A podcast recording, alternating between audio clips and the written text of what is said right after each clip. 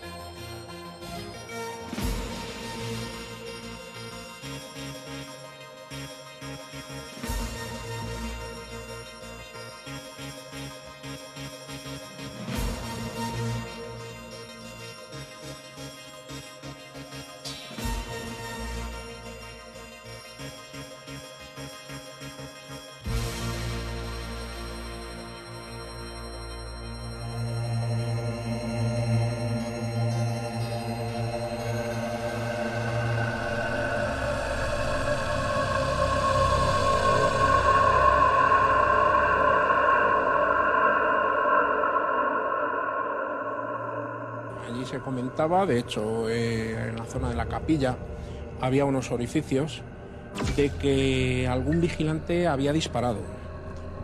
Según su versión o su testimonio, es que vio algo extraño, algo raro, se sintió amenazado y hizo uso de su arma reglamentaria.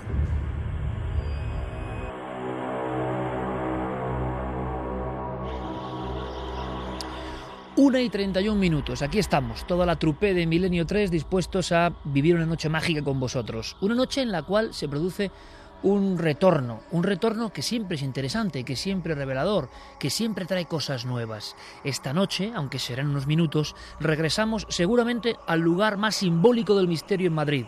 Y eso que no estaba relacionado ni con el crimen, ni con lo esotérico, ni con lo extraño hasta 1990.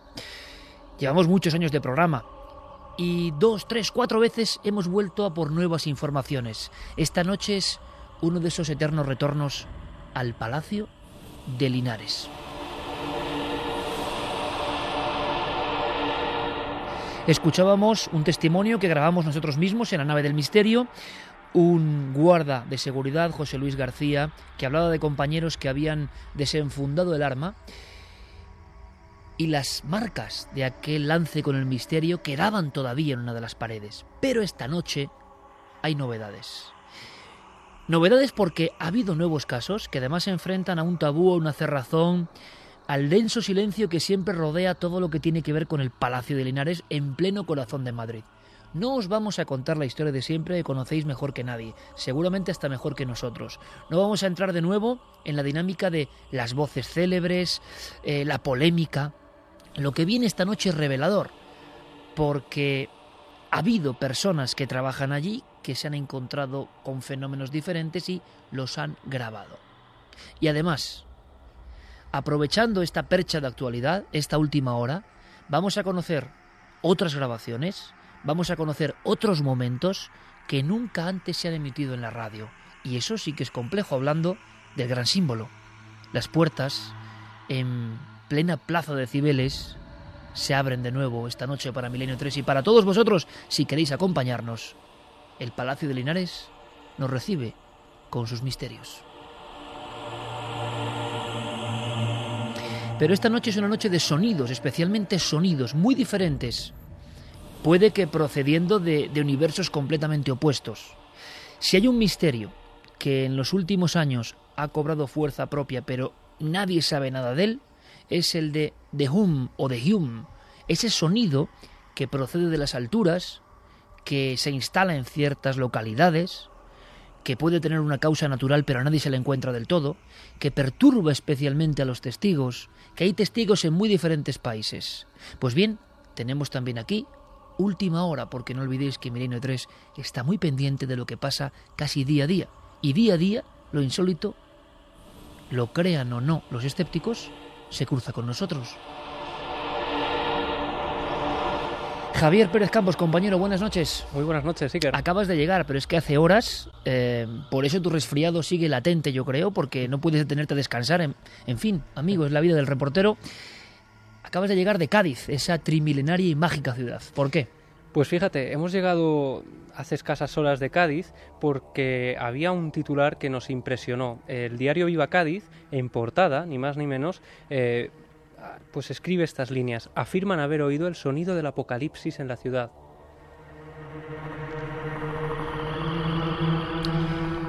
Con un titular te pusiste en marcha.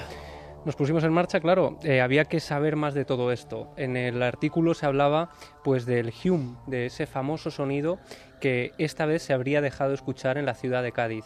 Todo ocurre, Iker, en la madrugada del 7 de enero.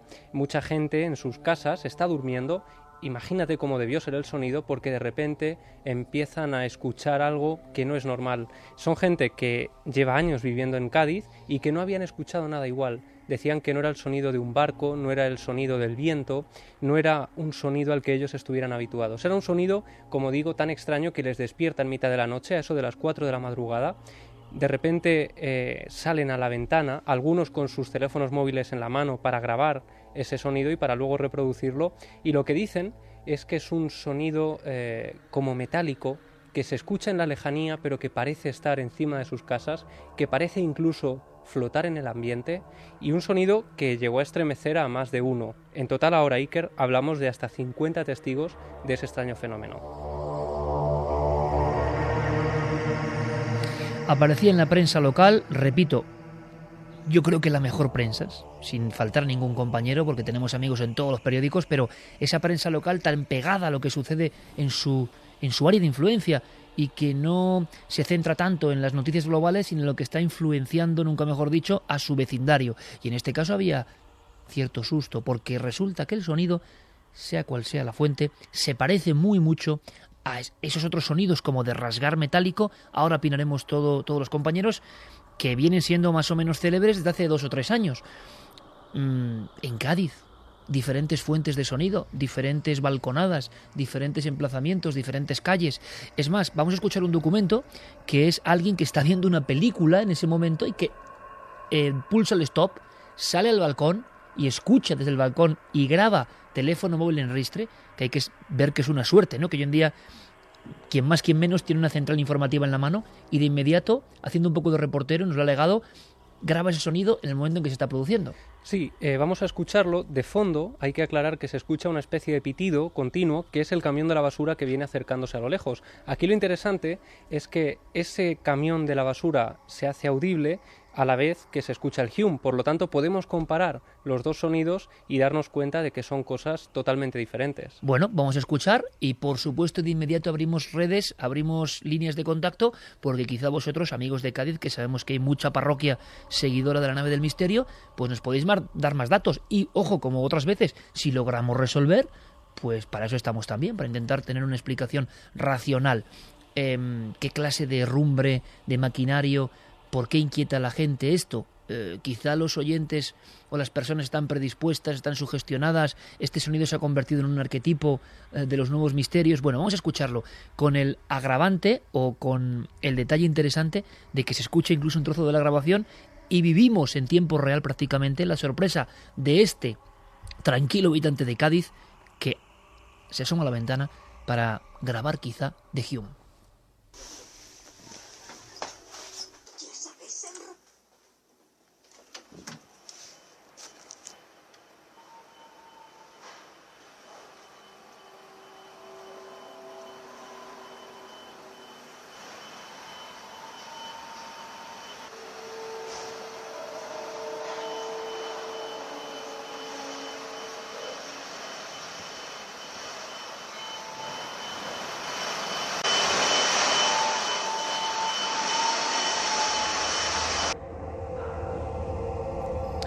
Hola a todos, compañera, buenas noches. Muy buenas noches. Te ha surgido de inmediato una expresión que quiero que repitas. Sí, sí, que eh, según lo estaba escuchando me recordaba la banda sonora de una película de terror, de además de terror de, este tipo Matanza de Texas, una de esas.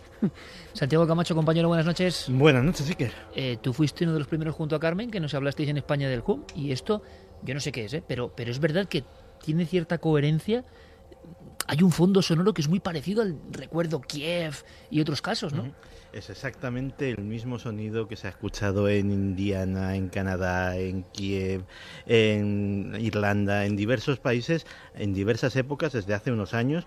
Y la verdad es que seguimos exactamente igual. Todo el mundo aporta teorías, pero ninguna teoría parece encajar con la realidad. Carmen, buenas noches. Buenas madrugadas, Iker. Abrimos. Bueno, primero, ¿qué te parece? Me parece que en los sonidos de, de Hum, como los llaman, eh, hay dos, unos que tienen más que ver con la naturaleza y otros como este que son mucho más metálicos.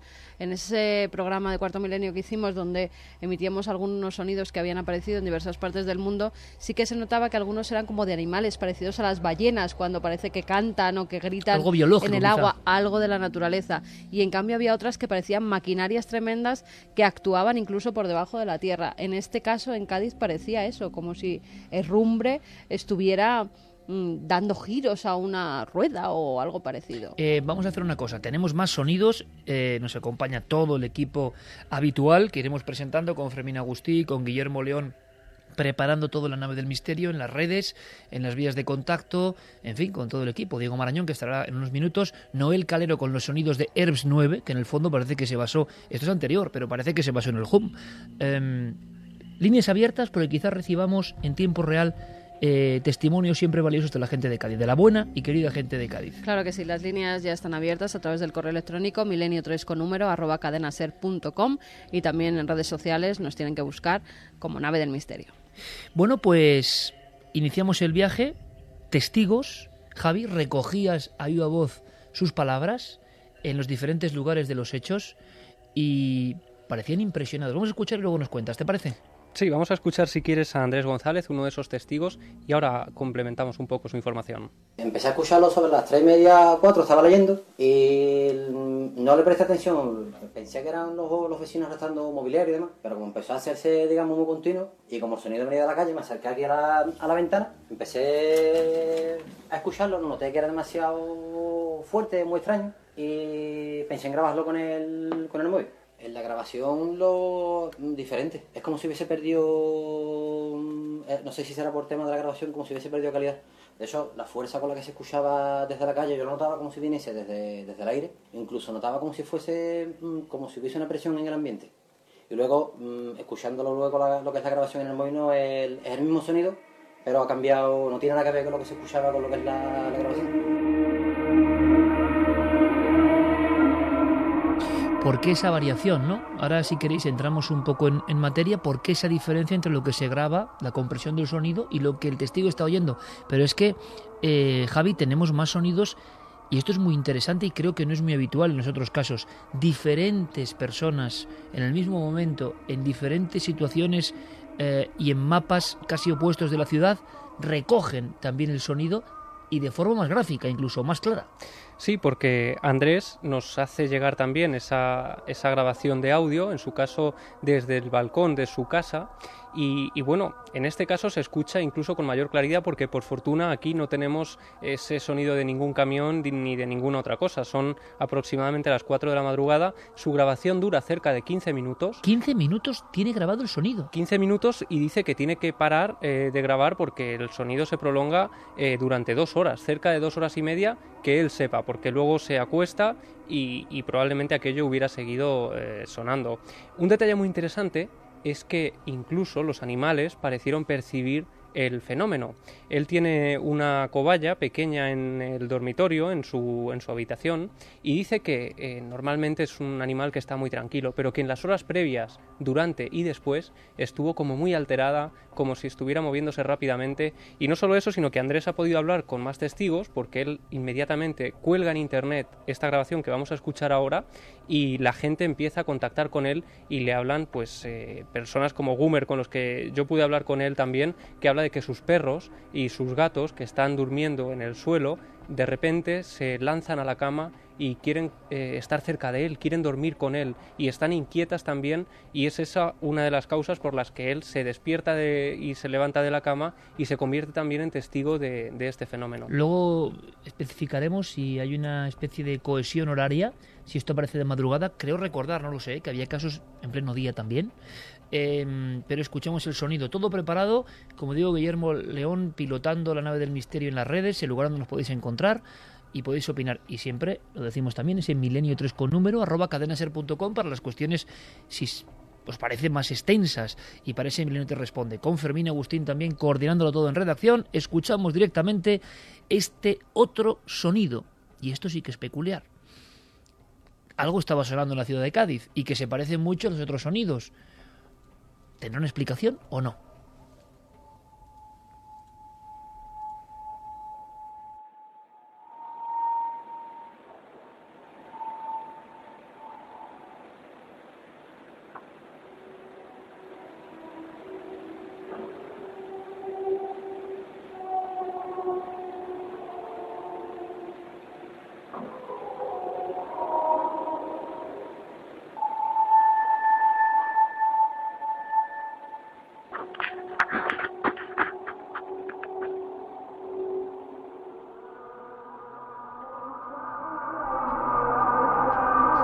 1 y 46 minutos, esto es Milenio 3 en la cadena SER y aquí mis compañeros, les doy paso por supuesto, ponían todos caras de bastante sorpresa, porque cierto es que era una hasta muy audible, ¿no? Eso sonó dos horas sobre Cádiz, tiene que haber muchos testimonios entonces. Bueno, lo que pasa es que son unas horas un tanto intempestivas, entre las 4 y las 6 de la madrugada, y lo interesante aquí es que mucha gente se despierta por el sonido. A mí lo que me parece curioso, no sé si es efecto del eco, pero hay un momento de la grabación en que parece incluso que se superpone, que hay como dos eh, sonidos, ¿no? Que, se escuchan a la vez. Parece que tienen incluso ritmo, ¿no? Como si fuera una cantinela de, trompetas. O de pero ojo también con Cádiz, enero, día 7, las temperaturas y los vientos de Cádiz. Es decir, digo, para un sonido original, el eco que puede hacer o la reverberación que puede hacer eso, ¿no? Pues sí, la verdad es que efectivamente parece que eh, hay hasta casi un, diálogo entre, entre dos fuentes de sonido, una especie de llamada y una contestación. En cuanto a lo que decía el testigo de que mm, lo que ha grabado no es lo que ha oído o no se corresponde con total calidad a lo que ha oído, es ciertamente lógico. De entrada, una grabación es tan buena como la calidad del micrófono con que se haga. Hasta ahí y de hecho eh, los teléfonos móviles pues tienen un micrófono que tiene sus limitaciones. Y la compresión del sonido, ojo, por eso cuando uno escucha determinada fuente de compresión de archivo digital de una canción no es como escucharla en un vinilo, por ejemplo, o como Pero además hay otro hay otro factor y es que se como he dicho antes, se ha teorizado mucho sobre, sobre estos sonidos que se han oído prácticamente en todo el mundo y eh, algunos teóricos afirmaban que aquí intervenían eh, fuentes de infrasonidos o de ultrasonidos. Evidentemente, por como su propio nombre indica, estamos hablando de sonidos que no son audibles, pero esas frecuencias de infrasonidos, eh, por ejemplo, sí son perceptibles por el cuerpo. Captamos la vibración a través de los huesos y eh, eso genera una, eh, una, sensación subjetiva que luego cuando oyes la grabación no tiene absolutamente, no, no, esto no tiene nada que ver, pero en el fondo mm, es como si vas a, a un concierto de música y luego oyes la grabación de ese concierto. Pues tampoco tiene mucho que ver, aunque sea la misma música. Escuchamos un poco así a bote pronto, Carmen, em, la opinión de nuestro público, que siempre es muy sabio, y simplemente a ver a qué les suena a ellos así en una primera andanada.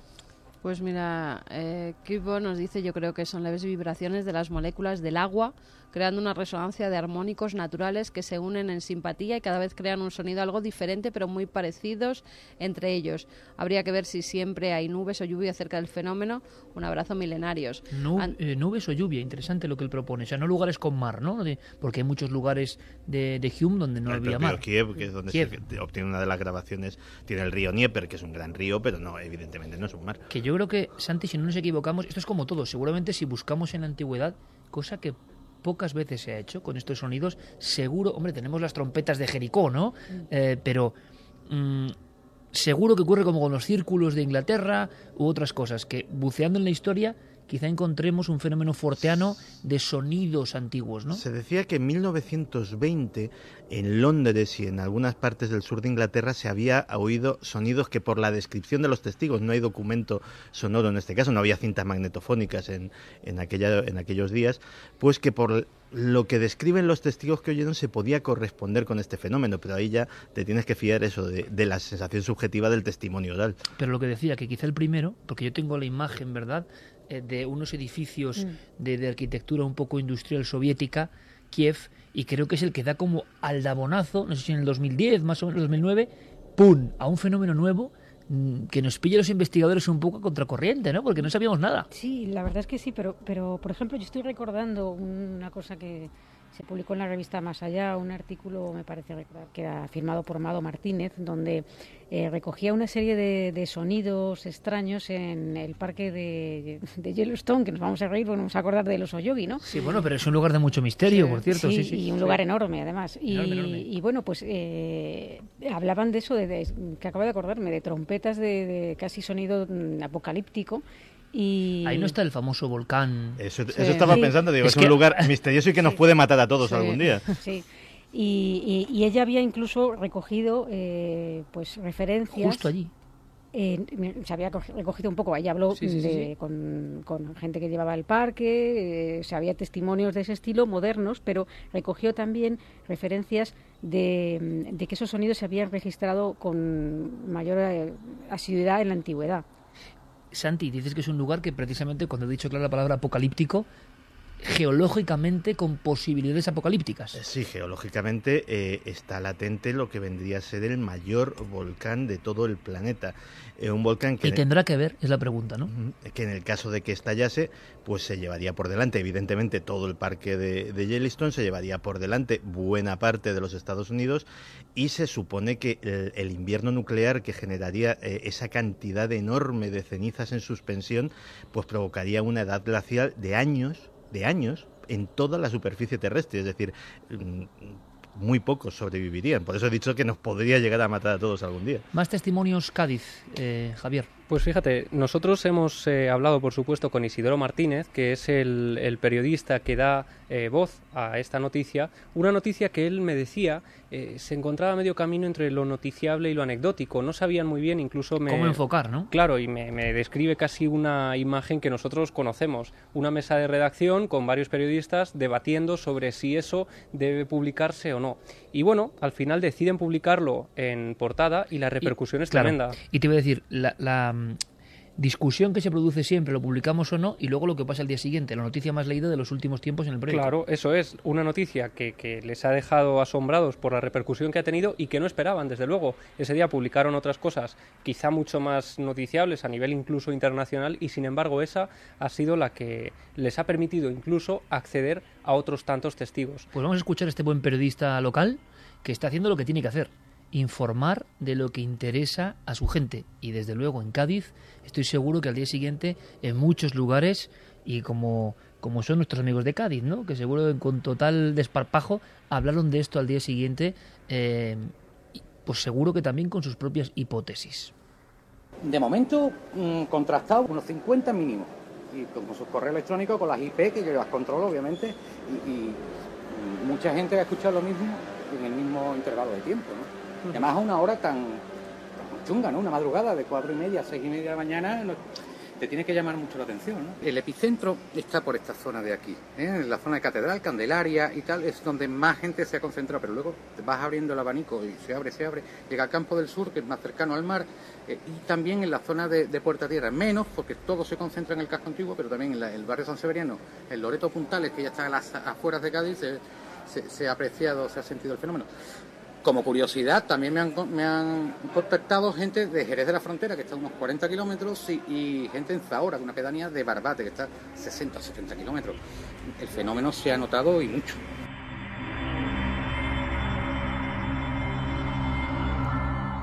Fermín Agustín me comenta por línea interna que compañeros a través de Twitter, de diferentes portales, hablan de que en Rusia es un fenómeno habitual casi, que están ya acostumbrados después de ese pistoletazo de, de salida de Kiev. Agradecemos a los compañeros de RT en este caso que nos ayuden en la información y que proporcionen opinión, que este programa un poco lo hacemos entre todos y la sensación es que mm, esto parece bastante global. ¿Tendrá por tanto una explicación meteorológica, climática, de ingeniería o es un fenómeno nuevo?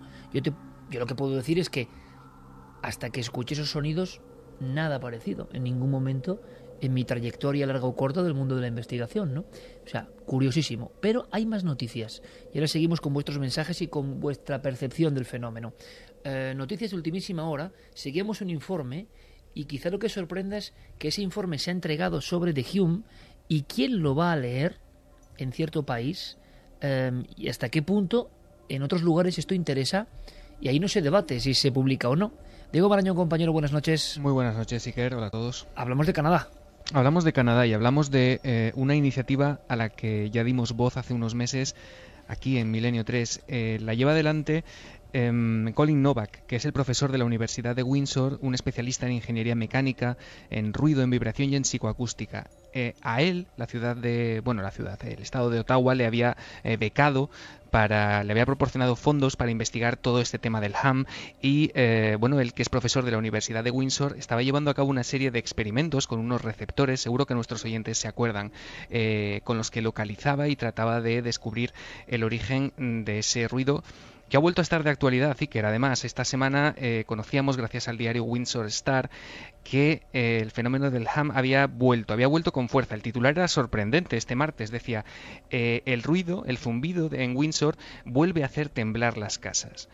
Em, se hacía eco de la, del testimonio de Ricardo Apoloni, por ejemplo, que era un jubilado, que dice que eh, durante eh, algunos días ha llegado a ser prácticamente insoportable. Había enviado una queja al Ministerio de Medio Ambiente, eh, bueno, haciéndole llegar su malestar, porque este hombre que lleva viviendo 20 años en este lugar, en Windsor, dice que no recuerda nada tan molesto y que, que le esté, bueno, que le esté causando tantas molestias en su casa. También hay testimonios como, por ejemplo, el de Sonia Skillings, otra vecina, que dice que el ruido era tan potente que parecía que había una quitanieves justo en la puerta de su casa.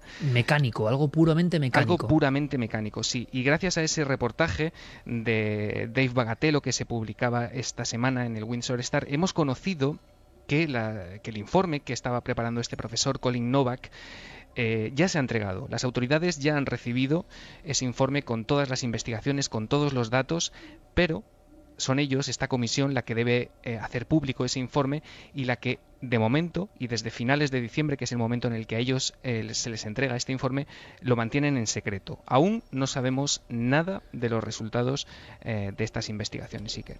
O sea que el... Se dice de Ham, entonces. De ham, Zumbido es de Ham. Ham. O sea, ni Hum ni Hume. No. Ham, perfecto. Así como jamón en inglés. Exacto. además, para algo, Diego Marañón es profesor de inglés, ¿eh? Ojo, de Ham Perfecto. Entonces, ¿qué ocurre? Que eh, el argumentario, digamos, o las investigaciones o pesquisas parece que ya han concluido. Si elevaron informes porque ellos saben ya algo, ¿no?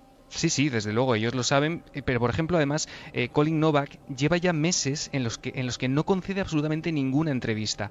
yo he estado rastreando un poco también, he intentado contactar con él de nuevo y a mí me ha pasado exactamente igual que a varios medios de comunicación en todo el mundo. Siempre se repite una frase últimamente cuando buscas información sobre lo que está pasando, que es Colin Novak no ha respondido a las preguntas de este periódico.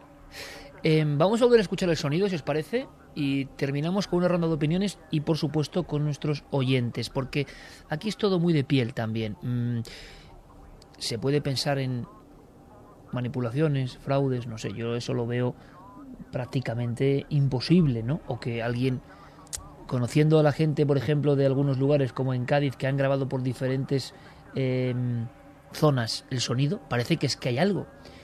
Y yo recuerdo también, y tú recordarás Carmen, estábamos en Cádiz precisamente haciendo un Milenio 3, si no me equivoco, o grabando con Manuel Pimentel unas cuevas en Cádiz, mm. un santuario del sueño en Cádiz, o presentando un Milenio 3, no me acuerdo muy bien.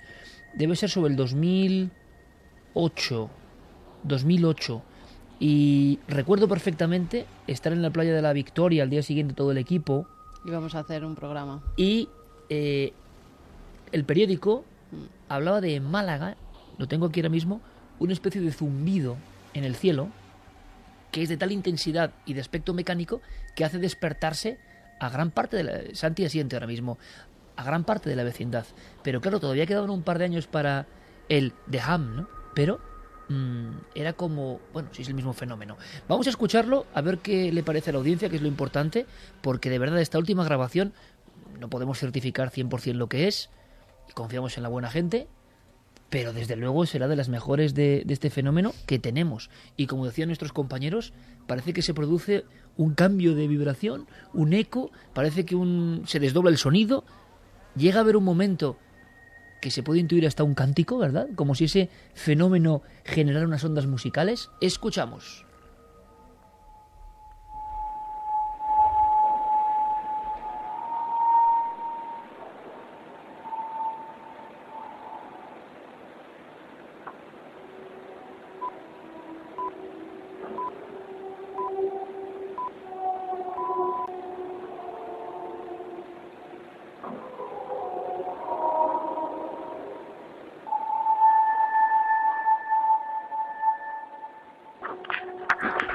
Estamos todos muy atentos, momento de grabación. Esto ha ocurrido exactamente hace 10 días en Cádiz y aquí está, como es nuestra obligación periodística, toda la información. Eh, Clara decías que parecen voces, voces, voces. Sí. Como vamos a escuchar ahora, por cierto, en el Palacio de Linares. Cánticos, no sé. Cánticos, ¿verdad? Sí. Pero no parecen unos cánticos al mismo tiempo muy humanos. No, pero pueden ser de animales. Hombre, yo lo, ¿no os acordáis de Lo los dudo mucho, ¿eh? Yo creo que es o algo de meteorológico. que parece que, que están cantando, o algunos delfines, unas grabaciones. A mí algunas grabaciones de las que habéis emitido aquí eh, en otros programas hablando de este asunto me recordaban a, pues como lamentos de elefantes, una cosa así un poco... eh, pero esto es una cosa como mixta, ¿no? Porque parece que empieza como metálico y luego hay esa especie de, cosa de, de cántico. Bueno, como ocurre con el cántico de algunos animales marinos, pero dices, bueno, en Cádiz podría ocurrir, ¿no? En pleno invierno, algunos animales y el eco de alguna forma, pero claro, en Kiev. Si es que es lo mismo, claro, no lo sé. Pero es que el de Kiev es más metálico, el de Kiev no parecen animales cantando. El de Kiev parece como una máquina. ¿Qué quieres decirnos, Javi? Nada, bueno, aquí Andrés, desde luego, eh, uno de estos testigos, le ha eh, impresionado tanto el fenómeno que se ha dedicado a investigar por su cuenta y está buscando ahora mismo cualquier explicación, ¿no? Por eso decide ponerse en contacto con el periódico Viva Cádiz. Muy interesante porque es el testigo que de verdad lo ha vivido y que dice, yo quiero saber. Claro, y de hecho está tomando datos, por ejemplo, de la dirección del viento, de la fuerza con la que soplaba el viento esa noche, de los barcos que llegaron al puerto eh, o al muelle esa, esa misma madrugada de, en fin, cualquier detalle, porque hay gente que está diciendo incluso que podría tratarse del arrastrar de grandes cajas metálicas en el muelle de Cádiz. Pero claro, esos sonidos, él me decía que están completamente acostumbrados a escucharlos a, cuando llegan estos grandes barcos de, de mercancías. Pero es que además, eh, Andrés me pasó una lista, un listado que tengo aquí conmigo ahora mismo, de eh, gente que lo ha escuchado con nombres y apellidos y de los lugares de Cádiz donde lo escucharon. Pero no solo eso, sino que Hay parece... diferentes poblaciones también. Claro, y es que ocurre en esas poblaciones unas horas antes de que llegue a Cádiz. Es decir, parece que ese sonido, o la impresión que les da, porque ahora mismo todos son teorías, es que ese sonido va avanzando en una dirección. Porque unas horas antes se escucha en Barbate, tienen apuntado también Puerto Real y todo parece como muy cronológico. Hay personas que dicen que a la una de la madrugada lo escuchan en Barbate, a las dos y media en Puerto Real, más tarde empieza a escucharse en Cádiz. Es decir, que no se escucha en todos los puntos de, de, esa zona a la misma hora, sino que hay horas diferentes. Son distancias grandes, ¿eh? Por cierto, que un abrazo grandísimo a toda la gente de Barbate y de Zara de los Atunes, donde tenemos muchos amigos y donde hay un seguimiento intenso ¿eh? de este programa. A ver si nos sacan de dudas. Terminamos con unos cuantos mensajes. Pues mira, Carlos Cuenca dice quizás sea el rechinar de las placas bajo la superficie terrestre. Puede que la isla del Hierro sea consecuencia también de este sonido. Interesante, movimientos tectónicos, ¿no? Luis Villatoro dice el quejido de la tierra, sonido hermoso pero aterrador. Rob, el verano pasado también se escuchó en un pueblecito de Castellón. José Tenza es el cizallamiento entre las placas tectónicas eurostática y la placa africana. Curioso este dato, ¿eh? habría que confirmar si hay grabaciones de ese tipo y tenemos buenos amigos en el ámbito de la geología, pero os lo agradecemos porque igual es un sonido de verdad, quejido de la tierra, pero físico, ¿no? Que está sonando. María Kiko dice, a mí me recuerda muchísimo la conversación entre ballenas. ¿Pasan ballenas cerca de Cádiz? Reverberación del sonido de ballenas por chocar el sonido contra la Sí, sí, sierra de Grazalema. Claro que pasan. Adrián Vélez, este sonido metálico no tendrá nada que ver con los sonidos metálicos que procedían del Mediterráneo y que se oían por la zona de Baleares. Qué interesante. ¿Os acordáis de esta historia que acaba de resurgir ahora mismo? Con... Sí, que nunca se supo además de Nunca se supo, aunque si no recuerdo mal, eran submarinos, ¿verdad? Eran Sí, sonidos submarinos. submarinos. Sí, Mm, sí, que se había detectado con sonar. ¿no? Mm. José Luis dice, esta misma noche grabé desde el puerto ese sonido, duró hasta las 7 de la mañana, si queréis os lo remito. Por Pues, supuesto. Por favor, José Luis, la verdad que sí que nos encantaría tenerlo.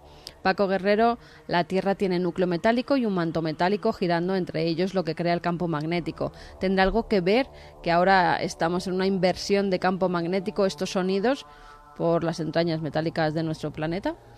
Pues no lo sabemos, vamos a intentar indagar y desde luego yo no lo sé porque no soy experto. Nos daban también un, dato. Antonio García decía que él es de Cádiz, que pesca muchas noches al mes y que si no puede ser la obra del nuevo puente.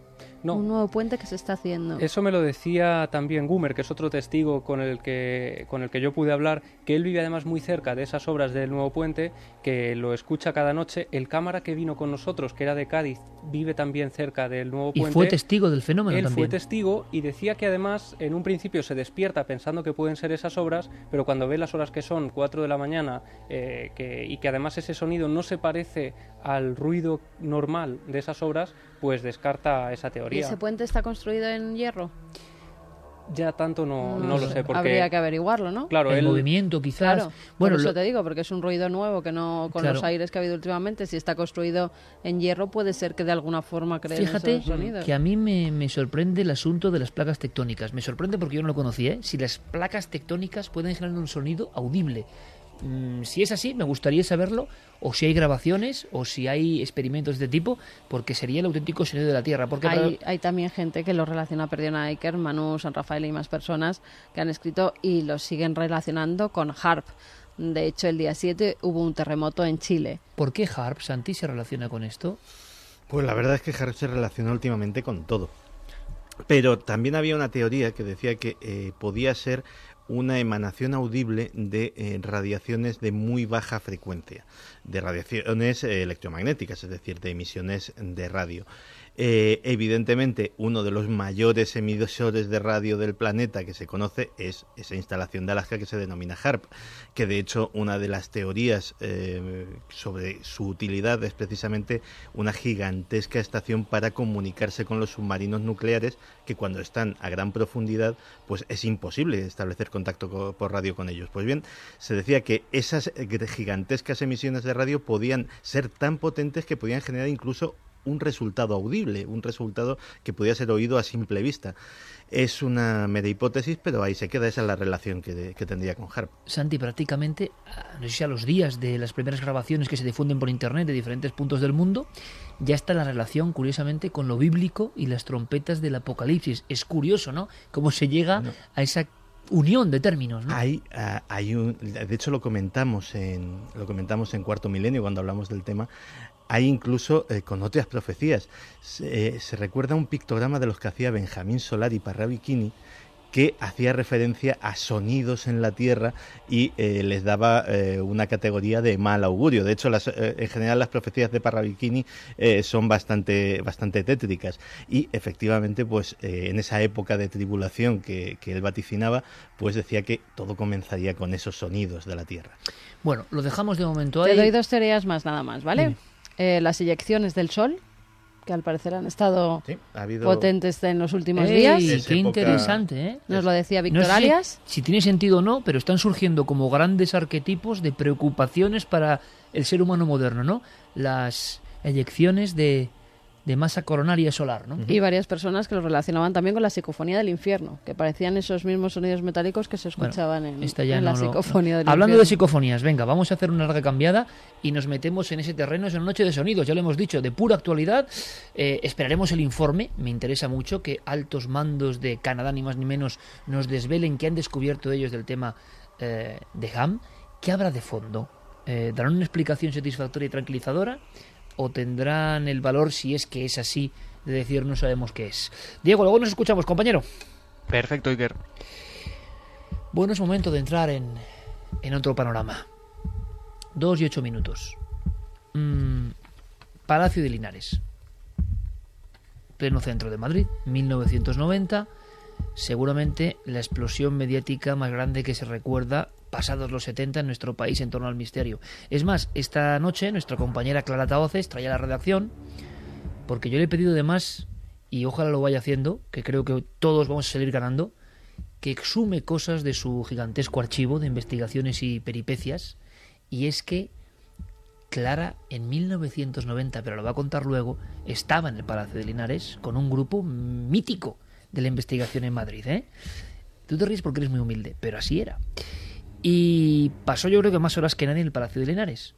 Y mm, le ocurrieron cosas que nunca ha contado antes. Pero en el Palacio de Linares, pues parece que llueve sobre mojado. Y que a pesar de la polémica, ha habido cosas nuevas. Clara traía, como digo, un dossier muy grueso.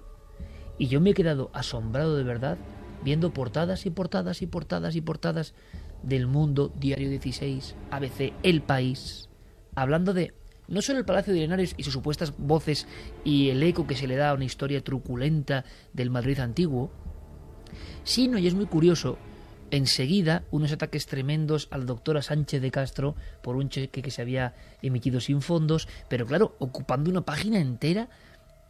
Ahora, por estafas, entre comillas, y es que fue así, que yo no lo sé, monetarias, tendríamos que hacer enciclopedias pasa todos los días, ¿no? Eh, para denunciar casos. Pero entonces sorprendía página entera la investigadora del Palacio de Linares acusada de estafa y demás. Uno viéndolo con los ojos de hoy, piensa en una persecución también extraña, ocurrida, no sé si para desacreditar lo que pasó, porque al final nadie sabe muy bien qué pasó allí, pero tenemos testimonios que a nosotros nos dejaron muy impresionados, sobre todo cuando lo estuvimos cara a cara porque se había hablado mucho de los guardias de seguridad, pero pocas veces los guardias de seguridad habían hablado con esta rotundidad. Con esta, tal y como nos contaban, más o menos hasta las de la noche prácticamente, eh, sus experiencias dentro del palacio más encantado, quizá, quién sabe, de España. Y una de las noches que estábamos allí había más personas. Eh, pues eh, al darnos la vuelta yo observé que en una de las ventanas justo en el frontal del palacio, según lo mirábamos a la izquierda, fugazmente se veía una silueta como femenina. Entonces, bueno, pues eh, éramos el personal de seguridad, lógicamente imaginamos que había pasado alguien o que había entrado alguien, fuimos al lugar, no vimos a nadie, no vimos nada, hicimos una ronda por todo el palacio, no se descubrió a nadie ni a nada, absolutamente nada. 2 y 11 minutos me comunica por línea interna Fermín Agustí que hemos convertido a The Ham en trending topic. Nos parece bien, vuelven las cosas, ¿no? Quizá ocurre con Palacio de Linares esta noche. Quién sabe, en el inconsciente colectivo flotan muchas historias y desde luego con estos testimonios, porque es que yo recuerdo hasta con auténtico nerviosismo y emoción cómo me contaba este guarda de seguridad del Palacio de Linares lo que vivió. Disparos, visiones, la figura de una niña, pero es de aquí que el fenómeno se renueva con una pesquisa que inicia hace escasos días Clara Dauces y que esto no es lo habitual. Tenemos el momento dividido en dos partes grabado. Es decir, es un encuentro de una persona con el misterio, que yo quiero que prácticamente, claro, lo fotografiemos para la audiencia. Alguien que trabaja dentro del Palacio de Linares. Eh, y que, claro, pasa, es que fijaos el paralelismo, ¿no? Pasa como con Dejam. Alguien está en su salón en Cádiz no puede dormir, 4 de la mañana, un sonido extraño le, le asusta y sale y graba. Bueno, pues de alguna manera esto es un proceder parecido, solo que en un palacio muy concreto. Pues sí, la verdad es que se podría decir que tiene cierta relación en ese sentido, ¿no? en, cómo suceden los acontecimientos. Imaginemos por un momento eh, el clima que se vive en el Palacio de Linares, la actual Casa de América, después de casi 25 años de aquel boom informativo que, bueno, todo nos dejó de piedra, porque es que eh, yo recuerdo mm, perfectamente cómo se agolpaba la gente a las puertas del palacio para entrar, porque querían eh, estar eh, allí, ver qué es lo que estaba ocurriendo. O sea, en pocos casos en, en España, me atrevería a decir, han, han desatado tantos ríos de tinta en tan poco tiempo. Belmed, posiblemente. Posiblemente, pero más, quizá más contadamente, ¿no? Sí, esto era el corazón de España y en los 90, sí. en el inicio del 90. Exacto. Entonces, corazón de Madrid. Eh, bueno, a mí me cuentan que, que en el Palacio se, vive un clima un poco mm, tabú ¿no? con este tema. Después de tanto tiempo, pues mm, parece ser que no, no se habla de ello, pero que algunos empleados pues en fin, no se sienten del todo lo tranquilos que deberían estar en, su lugar de trabajo, porque también hay que ponerse en situación, ¿no? Que tú estás eh, trabajando en un sitio, que te toca ir a ese sitio, pero que, en fin, que te sientes intranquilo y que algunas, algún personal pues procura ir acompañado al baño. Eh, estamos hablando de un edificio de cuatro plantas, eh, un edificio maravilloso, pero que tiene sus trampas ¿no? en cuanto a, a que bueno pues es un lugar altamente que te puede generar una cierta sugestión y que le han cogido respeto a algunas zonas eso se sabe desde hace tiempo ¿no? exacto entonces eh, bueno pues el mes de noviembre pasado una amiga milenaria que posiblemente nos está escuchando eh, se pone en contacto conmigo y me, y me comenta eh, una cierta información que ha recibido por parte de alguien que trabaja en este, en este lugar, en el palacio. Eh, y se trata de una grabación efectuada con un teléfono móvil em, que, eh, bueno, pues eh, como digo, algunos de esos trabajadores ya tienen la mosca detrás de la oreja y a veces han escuchado sonidos, incluso mm, gritos. y esto es lo que le pasó a uno de esos empleados que en un momento determinado cree oír un grito y, bueno, pues con cierta inquietud pone su teléfono móvil a grabar a ver si consigue captarlo o, qué es esto, ¿no? Aquí hay dos cosas muy interesantes, Clara, y lo estábamos antes hablando en redacción. No estamos hablando de psicofonías, ojo. Estamos hablando de que la persona que tiene el móvil en su despacho X dentro del gran bloque del Palacio de Linares está oyendo directamente las voces y quiere dejar un registro de algo que, que desde luego le debe sorprender mucho, ¿no? Sí, y que incluso pues que en, otras circunstancias no se atrevería a comentar entre sus compañeros porque eh, bueno, pues no, no, está, no, estaría bien visto. ¿no? Eh, estamos hablando de dependencias que ahora son despachos, pero que antiguamente eran eh, habitaciones dormitorios.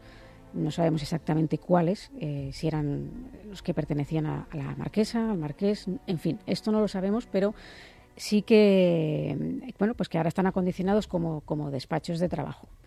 Y, bueno, pues mm, si te parece, Iker, podemos escuchar la primera parte de esta grabación que tiene una duración de aproximadamente tres minutos y medio.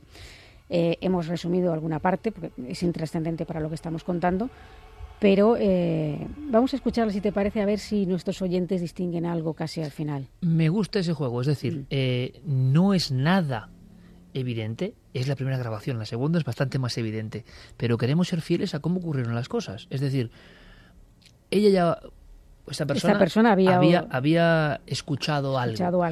Entonces, claro, pone en marcha el mecanismo que ahora es tan sencillo del móvil, ¿no? A grabar. Y se va a escuchar algo hacia el final.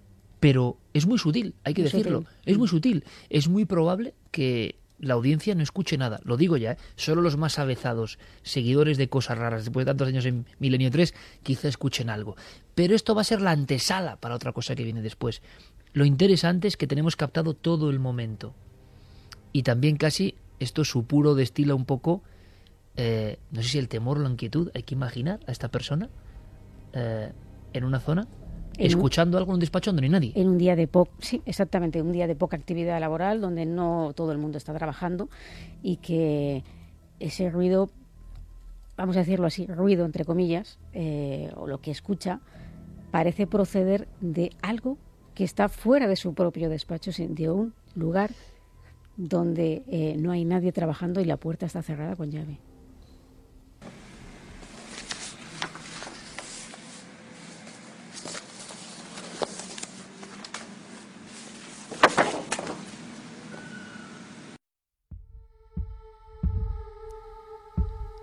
Rápido. Bueno, es más, no, vamos a ponerlo otra vez. Vamos a ponerlo otra vez porque yo creo que, bueno, siempre es el, juego extraño que nos plantean las parafonías o psicofonías, ¿no? Seguramente si, si no le prestamos mucha atención aquí no oyes nada, pero repetimos, es alguien que ya está alertado y que incluso ha avanzado hacia ese lugar donde no hay nadie, está cerrado con llave y de donde surgen antiguos aposentos unos sonidos. ¿Escucháis algo?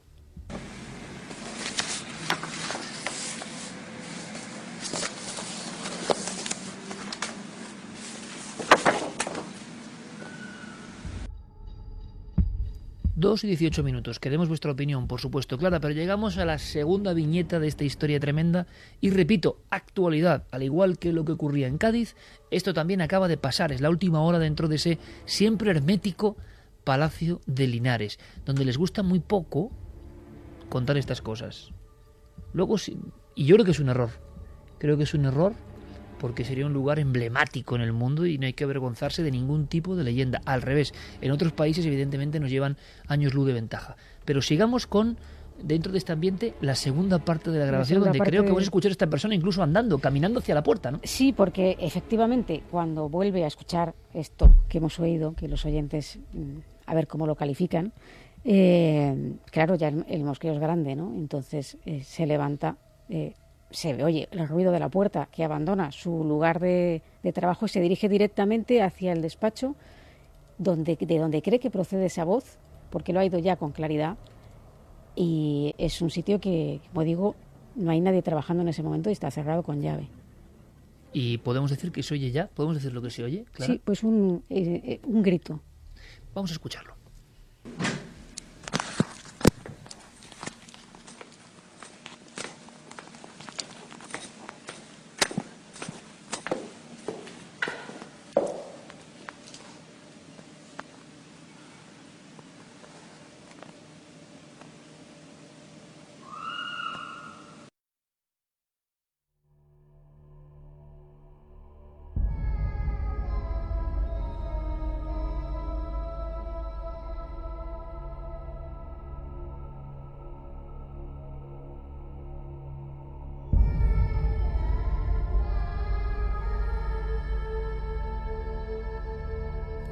Tengo que decir que a las 2 y 20, aparte de los compañeros que estamos aquí haciendo el programa, yo creo que se les ha parado casi el, el resuello, ¿eh? porque es muy interesante, porque Clara yo sí lo habíamos escuchado antes, Clara desde luego, pero observar las caras de compañeros tan avezados como Javier, como Santi, como Carmen, como Fermín y Noel ya, al encontrarse con este sonido, ¿no?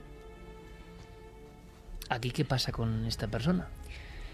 Pues eh, te puedes imaginar que, claro, esto ya es algo que se oye muy bien, creo yo.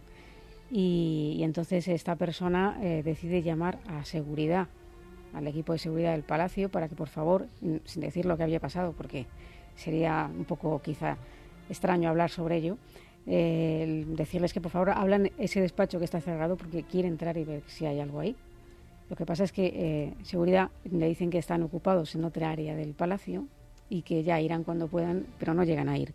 Y mientras tanto esta persona, entre que espera y no espera, se mete en su despacho e intenta pues olvidar un poco lo que acaba de, obtener. Con miedo. ¿Lo habéis escuchado, compañeros? Sí, claro, lo escucha perfectamente, un grito de niña además. Vamos a escuchar otra vez, ¿vale? Y me deis vuestra opinión.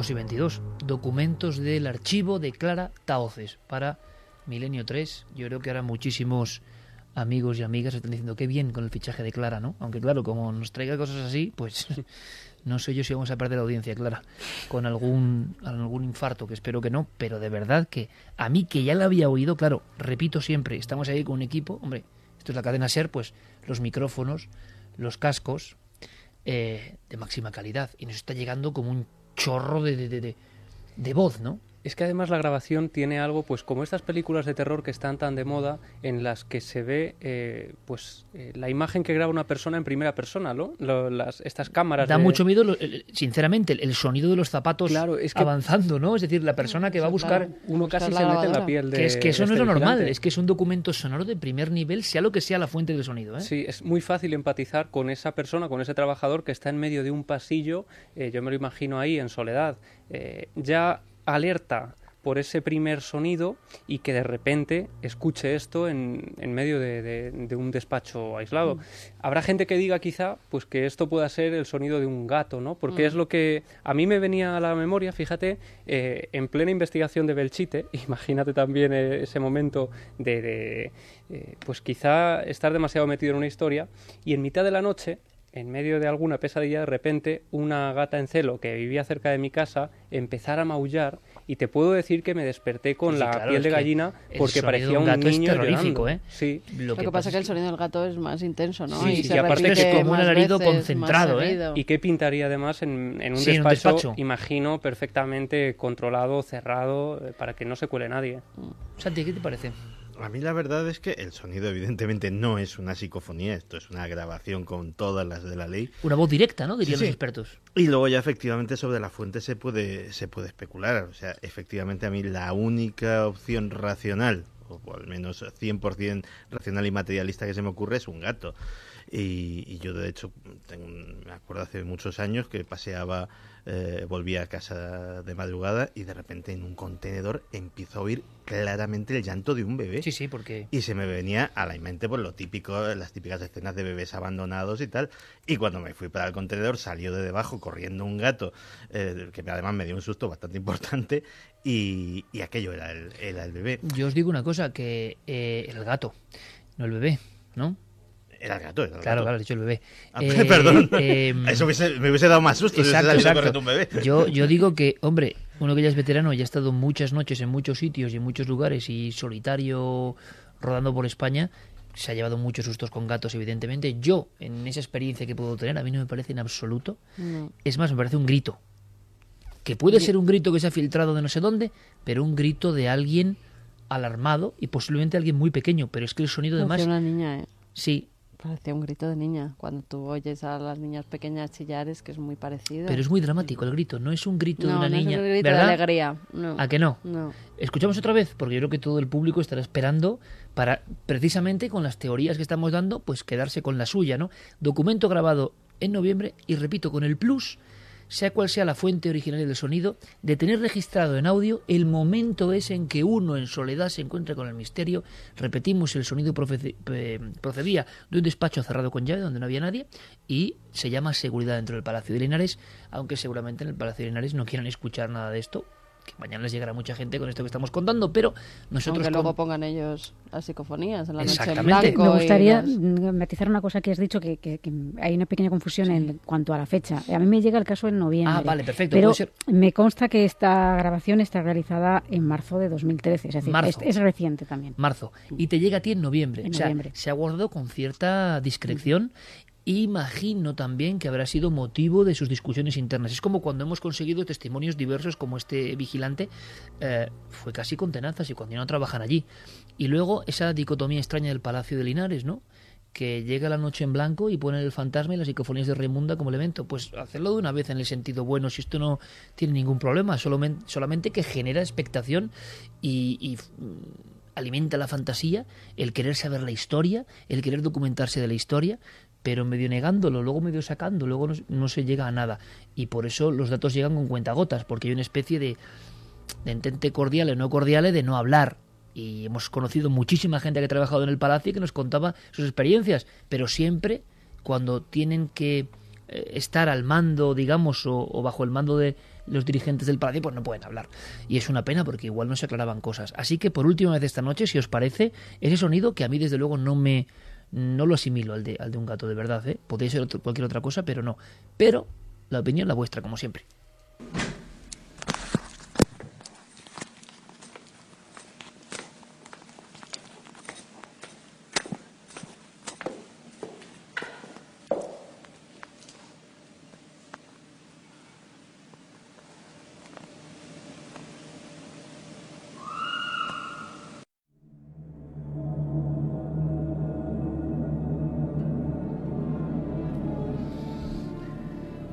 Un realmente, ¿eh? Sí, sí, es clarísimo. Yo apuntaba la teoría de- del gato porque imagino que para los más eh, racionales pues es lo que dirán, pero desde luego Sí, parece un, apuntan gato grito. o un pájaro, un ave que se haya quedado colada en la habitación. Mira, una ave colada en la habitación podría ser otra opción para mí en el tipo de sonido más claro.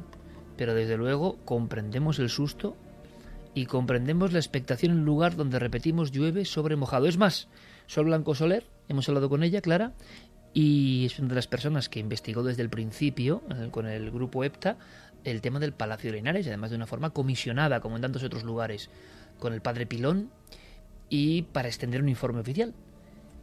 Es curioso lo que nos contaba Sol, Clara, de que hoy, ahora mismo, este tipo de fenómenos continúan y nos da información fresca.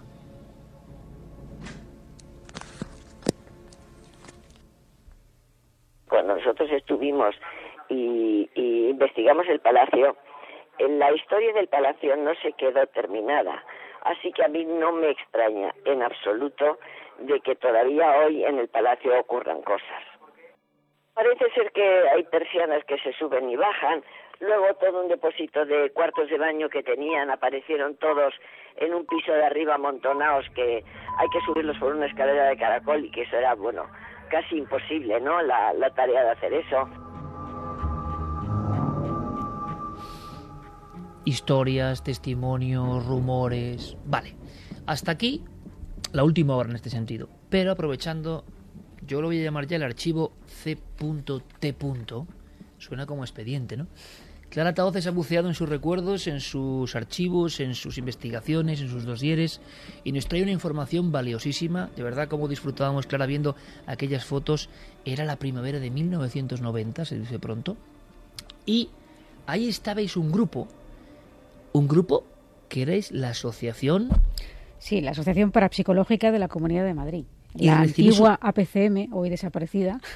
¿Y recibís un permiso para estar allí cuando todo está en plena efervescencia. Sí, eh, bueno, sabemos que un poco que, todo esto salta a la, luz pública en el año 1990, hacia mayo, finales de mayo, y nosotros recibimos este permiso para entrar en julio de 1990, que curiosamente es el último permiso que se concede, en este caso por, por parte de Gerencia de Urbanismo, eh, y en exclusividad para la Asociación Parapsicológica de la Comunidad de Madrid, para entrar allí durante 27 horas y después de lo cual se iniciaron ya las reformas, las obras de reforma de la Casa de América. Por tanto, fuisteis los últimos inquilinos del Palacio Viejo, derruido. Mm. Que, ¿Qué es lo que más te impresionó? La imagen que te viene ahora mismo.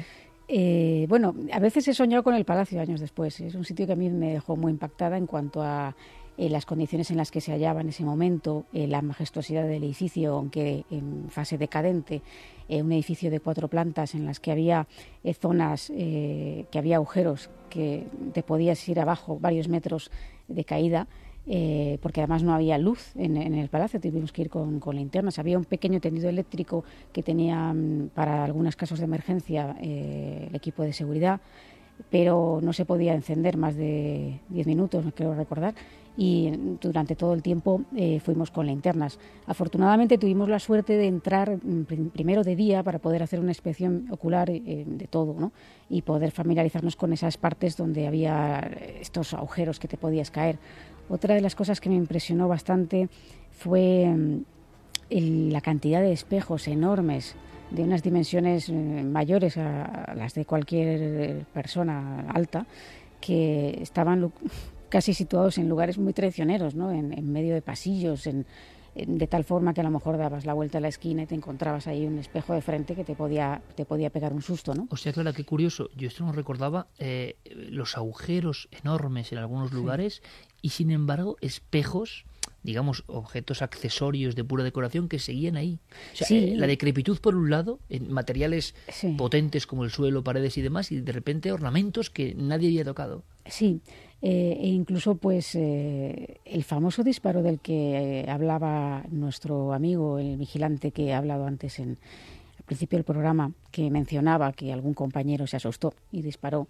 Llegamos a verlo, estaba allí y mm, el equipo de, seguridad que actuaba en ese momento en el Palacio, porque mm, hay que decir que en el Palacio han pasado diferentes compañías de seguridad, no sé muy bien por qué, pero se han cambiado de, compañía y, cada compañía utiliza una serie de perros, ¿no? Por ejemplo, cuando estuvimos nosotros eh, utilizaban pastores alemanes que, sin embargo, sí que subían. Eh, se habla, una de las cosas que decía es que los, los perros no subían, no querían entrar y estos entraban, pues nos, acompañaron, ¿no? Pero sí mm, sé de otros perros que, por ejemplo, no lo hicieron, ¿no? Como en el caso eh, del equipo EPTA, que los perros se negaban a entrar en determinadas zonas. Y algún guardia de seguridad como el que hemos eh, entrevistado nosotros también hablaba de que los perros no, no, O sea, es decir, comportamientos diferentes, ¿no? Sí, comportamientos diferentes. Yo, a ver, yo tengo que decir que la experiencia nuestra a nivel de su gestión, pues, estamos hablando, como digo, de un edificio que incluso, fíjate, hay una sala de baile, que hay tantos espejos que tú intentas verte de frente, te colocas en una determinada posición y no eres capaz de verte de frente. Te puedes ver de espaldas de lado de tal, pero no te ves de frente, ¿no? Por ejemplo. Imaginar eso es sin luz.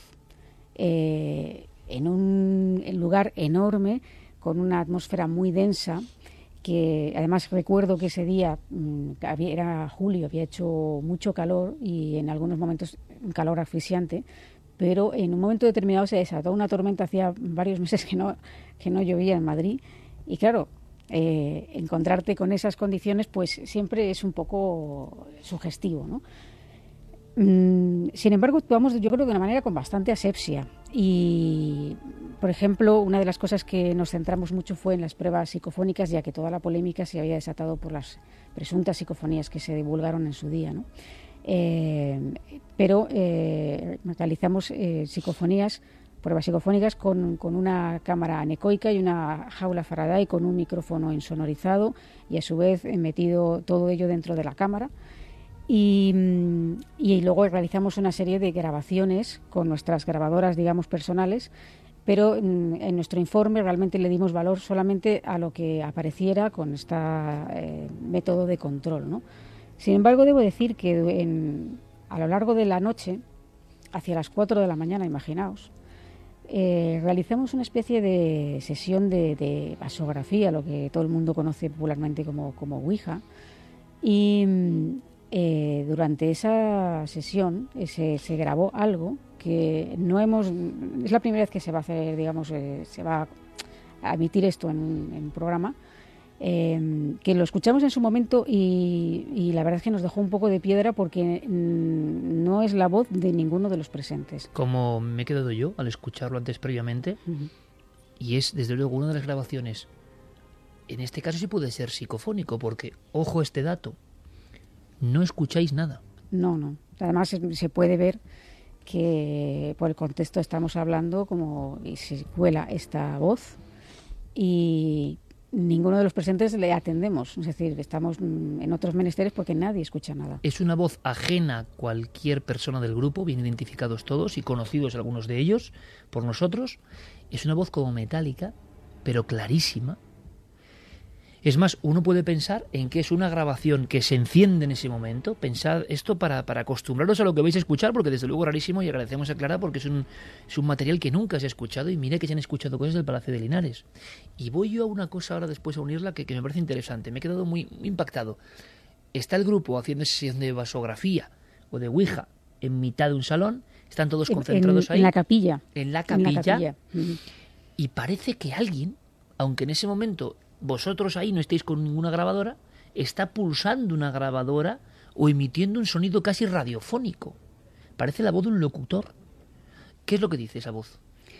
Fin de la prueba número 6 que podría, pues, incluso por el contenido, podría pensarse, bueno, pues es que a lo mejor alguien estaba finalizando una prueba psicofónica. Estabais solos, no había ningún otro grupo, no había ningún importante. ¿eh? no había absolutamente nadie más, exceptuando nosotros. Y vamos, la situación era la siguiente. Imaginaos eh, realizando una sesión de Ouija, varios participantes, no todos podíamos participar porque éramos, éramos demasiados.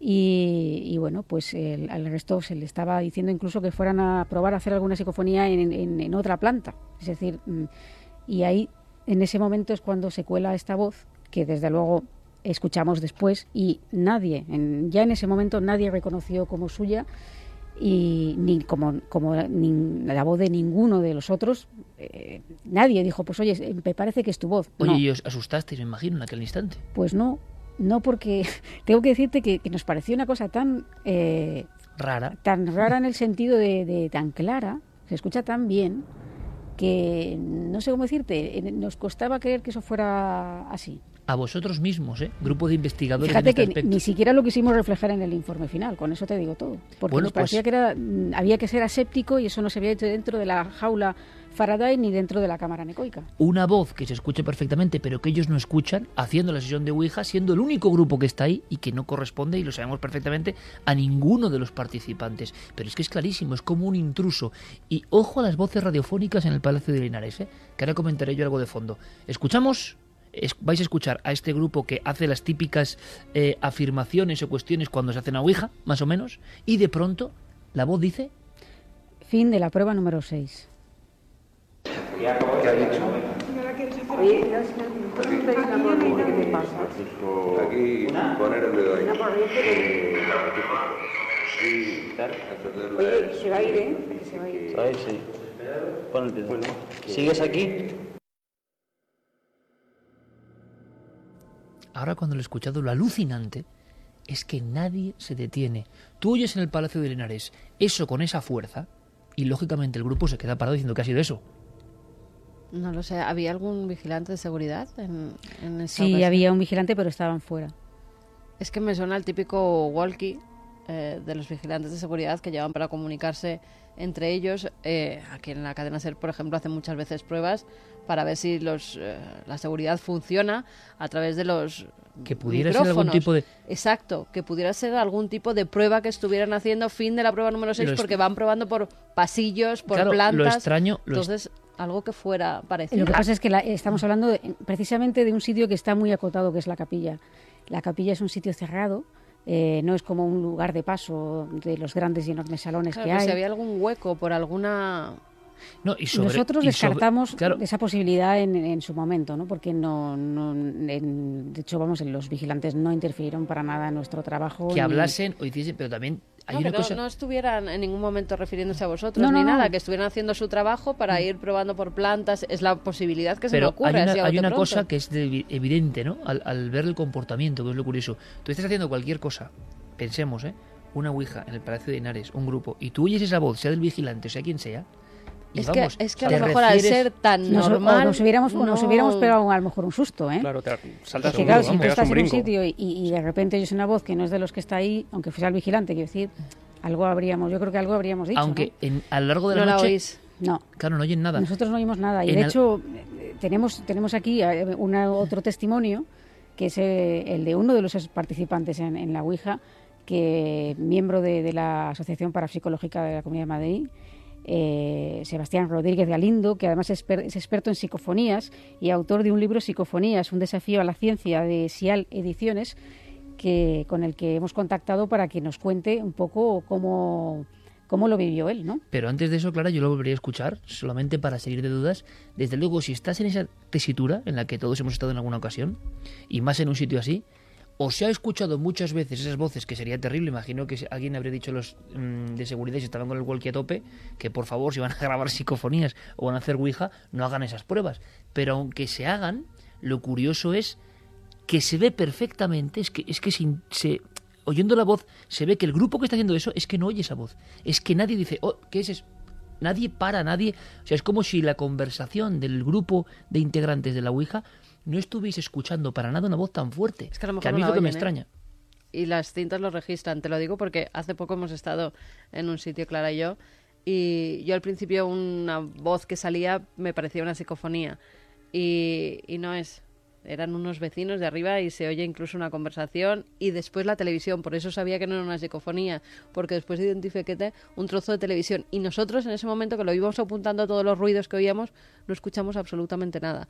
Por eso te digo que a veces recogen esas máquinas, esas maquinarias sonidos que ni nosotros oímos ni intuimos. Mm, pudiera ser, yo no digo, yo no digo que no. Lo que sí digo, y esto es importante enseñarlo, es que esta grabación, que por cierto pido perdón disculpas por la calidad, está realizada con una grabadora del año Catapún, vamos, concretamente de, las de esas épocas de hace más de 25 años que no tenían la sensibilidad ni mucho menos de las que puede tener ahora, por ejemplo, cualquier grabadora que llevaras tú el otro día a ese sitio que no vamos a decir dónde, pero que también nos dio mucho mucho que pensar, ¿no? Y alguna, que otra, y alguna que otra pesadilla, por cierto. Y algunas bastantes pesadillas. es que es verdad que la la forma de la Yo es que estoy intentando dar una explicación a algo tan yo lo entiendo porque natural, tan claro. Nosotros mismos nos pareció algo tan tan eh, tan es decir esto es demasiado claro no y con esa temática cierto. sabes A mí, Con lo que, ese- claro, a mí lo que me sorprende de verdad es que nadie se detenga en un proceso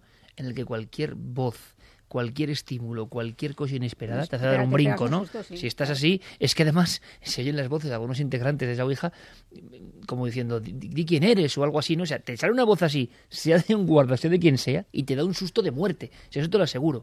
Ahora, bueno, escuchamos de nuevo, es verdad que parece algo tan metálico, como decíamos, ¿no? Como una emisión radiofónica, parece un locutor hablando. Escuchamos. ¿Qué ha dicho? Oye, no, si ¿qué te pasa? Aquí, poner el dedo ahí. Sí. Oye, se va a ir, ¿eh? Se va a ir. ¿Sabes? Sí. ¿Sigues aquí? Sigues aquí, decía uno de los integrantes. Lo que sería muy interesante ¿No escucháis antes un hola? Hola, fin de la prueba.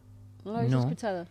Eh, hay una voz femenina, que, pero es, esa voz está identificada, es la voz de, de Pilar, eh, que es una de las, de las componentes de, de la asociación. Bueno, era una de las componentes de la asociación cuando, en, en ese momento y estaba presente en el palacio. Solamente habíamos dos mujeres, era ella y yo. Yo haría una cosa, que es a los compañeros de seguridad, y más si trabajaron en el Palacio de Linares, si fin de la prueba número 6 significa algo, si, si es dentro del argot de los vigilantes alguna forma de decir algo, es una forma de a mí me parece nominar a la una ronda. forma de, más una fórmula de las psicofonías. No sé, a mí me Si parece me una cosa muy rara. Bueno, a mí lo que me llama la atención además de la grabación es que la forma de hablar que tiene no es una forma natural en la que cualquier persona se dirigiría a otra. Parece que es alguien incluso que se dirige a la propia grabadora, porque fin de la prueba número 6, con unos largos espacios entre las Enseguida, palabras. a ver si hay vigilantes, si puede ser eso, que nos digan si es una parte del argot, ¿no? De cuando dicen prueba de incendios. Yo, prueba de incendios es la única que he escuchado. Siempre dicen aquí en la SER, prueba de Hoy- incendios, no sé qué. Y Hoy si me ha tocado el fin de la prueba. No, yo fin de la prueba no he- Ah, yo no sí. sé. Hoy me ha tocado ser un poco abogado del diablo. Ya me gu- guardo al gato. Eh, Clara, eh, ¿esa cinta es el- era absolutamente virgen? Sí, porque una de las cosas que hicimos fue escuchar las, las cintas, lo reflejamos en el informe de... Es decir, no, no, no había sido borrada previamente, No, no, sino no, no, que... esa Claro, cinta era totalmente nueva. no hace ningún tipo de alusión a la voz y parece increíble porque tú mismo dices, oye, ya nos han fastidiado, ¿no? O sea, en un proceso de lo que sea que tú estás grabando, si sale eso, dices, hombre, venga, ¿qué pasaba aquí? Es decir, lo que, lo que sí que es extraño es la nula interacción, cómo no se dan cuenta los integrantes de ese grupo de que está sonando eso tan fuerte. Sí, además tenemos experiencia en que en sitios mm, un poco abandonados, donde además la sugestión es eh, mayor que en otros lugares, de repente hasta el más mínimo ruido de cualquier pequeño animal que esté por allí, eh, pues estás en un estado de alerta que lo escuchas y que te hace brincar a veces. Entonces, bueno, yo creo que la... la- Hay psicofonías muy claras recogidas en, en sitios de mucho misterio que no, no se han oído y parecen directamente que hablan al micrófono. O sea, que no tiene por qué oírlo la gente y luego grabarse perfectamente. Lo interesante es que hay debate con cada Sí. cuestión y cada elemento. Si quieres, escuchamos ahora a, mm, A Sebastián Espera. ¿podemos volver a poner la psicofonía? Sí, Para, claro, para escucharla, a ver. Bueno, es que se quedó integrado. Espero que la audiencia también se quede Es que intrigada. luego más porque cosas. es el misterio. Que oyes más cosas. Bueno, Antes ver, del fin hay- de la hay- prueba. Hay una serie de voces que son Sí, las son de... las y vuestras. yo puedo decirte quién es quién. Sí, sí, O sea, esa es sí. la única que no puedo decirte quién es de las voces que hay ahí es justamente esa. Por eso es la que nos llamó la atención. ¿Qué ha dicho? Oye, no, si no, corriente, ¿qué te pasa? Aquí, poner el dedo ahí. Sí. Oye, se va a ir, ¿eh? Se va a ir. Sí. Pon el dedo. ¿Sigues aquí? ¿Sigues aquí? Sí, seguimos aquí. Seguís aquí en Milenio 3. Desde luego es que además se ve con una fuerza tremenda, ¿no? La emisión Pero del sonido. Esa cualidad eh, metálica que tiene, que tiene la voz es que suena muy parecida, y de ahí eh, las suspicacias de Carmen y, y en este caso mías, suena muy parecida a una voz que salga de un altavoz. Sí, sí, exactamente. Exactamente. De un altavoz como el de un walkie-talkie, como el de una megafonía, como el de... Pero en todo caso una megafonía, que no sé si había, Clara. Si había megafonía activa Yo- por parte yo de... creo que no. Si, si- si no había ni luz. No, difícil No, entonces, sí. Si no hay luz, sí es un poco complicado. Eh, es un misterio. Desde luego es una de las grabaciones más raras. Es que a nosotros se nos acaba de colar una voz ahora mismo Sí, yo también- yo, yo no sé si era la también- música yo de también- Noel. Yo también lo he oído, ¿eh? Pero No, no, la música no es. sido- No, porque de esta no quedamos volvamos locos. no No, si no volvamos locos. De es hecho, he la- el efecto Linares. Bueno, pensaba que había sido tú. No, no. Ya verás cómo nos van a llegar Claro, luego yo mensajes. Javi Bueno, pensando que... pues que nos lleguen La culpa porque la tiene Noel, que muchas veces nos dicen Claro, que, claro, claro, que si claro, ha habido por ahí una voz que se ha Oye, lo que es la sugestión del efecto Linares, ¿eh? Estamos todos ya en la, en, en la dinámica. Salgamos de dudas. Vamos a que nos cuente alguien que estaba en esa grabación. Concretamente el que dice, ¿sigues aquí? Ah, es él. Sí, Sebastián Rodríguez Galindo. todo transcurrió sin mayor eh, tipo de novedad, pero curiosamente cuando realizamos la, la audición posterior de, de esta grabación, comprobamos cómo se escucha una voz que dice fin de la prueba número 6. Eh, Esta voz, la verdad que pues eh, era una voz un poco psicodélica, con, como en- enlatada, con cierto sonido metálico, que los miembros que estábamos eh, realizando esta prueba, ninguno reconocimos como voz propia nuestra y asimismo tampoco reconocimos como de ninguno de los intervinientes en la sesión. Con lo cual, aunque esta frase, fin de la prueba número 6, se podía haber utilizado eh, cuando se hizo la- las pruebas de, psicofonías, en ese momento no se estaban realizando psicofonías como prueba científica, sino que era dejar el grabador a, a albedrío y que grabase cualquier tipo de grabación. Con lo cual debemos de decir que nos dejó muy sorprendidos, altamente, sorprendidos, al comprobar que, ninguno de los presentes habíamos emitido aquel tipo de voz. Retazos de historia, un poco, ¿no? Y de volver a caminar por el Palacio de Linares como si fuese 1990, empezando por las grabaciones de este año. Y curiosamente, ha habido muchas personas que aseguraban que algunas célebres psicofonías obtenidas en el Palacio de Linares, aparte de las fraudulentas y ya muy conocidas, como esa de Quítame la falda de Germán de Argumosa, había personas que decían que era un jingle de radio, que era una emisión de radio eh, confundida, ¿no? Una especie de pareidolia sonora. Bueno, esto también suena muy radiofónico. Es decir, que hay un tipo de voces, desde luego, eh, que se colaban o que una emisión natural, no lo sabemos, pero que tenían esa especie de, de contundencia. De verdad que sería maravilloso eh, en el mundo de los vigilantes de seguridad, mm, de las personas que hacen rondas, pues bueno, porque la única opción natural puede ser eso. Nos extraña en un- con un grupo electrógeno que se pone cada 10 minutos que haya un sistema de megafonía, evidentemente es bastante absurdo, pero también me parece absurdo, a no ser que la grabadora distorsione de alguna forma eh, una emisión que suena en un walkie relativamente cercano. Bueno, pudiera ser. Pero fin de la prueba número 6, a ver si es un código interno de ellos, bueno, y nos sacan de dudas. Desde luego, a mí lo que más me sorprende es la nula acción por parte de un grupo que está en ese momento, ¿no? Tan delicado de hacer una Ouija y que parece que no escuchan una fuente de voz tan aumentada. Pero hay más. Subisteis a las plantas de arriba, hicisteis todo tipo de pruebas y el propio Sebastián Rodríguez Galindo hablaba de que a nivel de radiestesia, un experto en este campo, también nos llamaron la atención cosas y que anotasteis en vuestro informe pulcramente, ¿no? Sí, eh, en efecto, pues eh, hubo una serie de anomalías eh, en ese sentido en algunos mm, puntos del palacio.